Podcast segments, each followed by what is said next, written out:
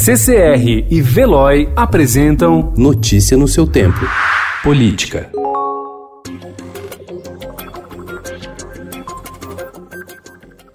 O governo do presidente Jair Bolsonaro ainda não conseguiu cumprir a promessa de liberar emendas parlamentares para o combate à pandemia do novo coronavírus. Dos 8 bilhões de reais anunciados pelo presidente há 20 dias, apenas 1,47 bilhão tem alguma destinação prevista e só 119 milhões saíram efetivamente dos cofres públicos até agora.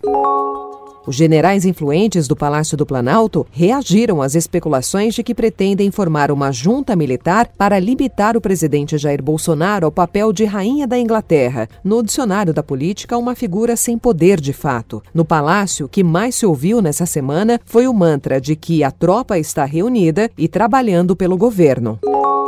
Enquanto o presidente Jair Bolsonaro e o governador João Dória contam com médicos na linha de frente do combate ao coronavírus, o ortopedista e ministro da Saúde Luiz Henrique Mandetta em Brasília e o infectologista e chefe do Centro de Contingência em São Paulo, Davi Wipe, o prefeito Bruno Covas mantém na Secretaria de Saúde um quadro do PSDB com longo currículo e de atuação nos bastidores da sigla. Formado em História, Edson Aparecido é hoje a face pública ao lado de Covas nas ações da capital para deter o avanço da Covid-19.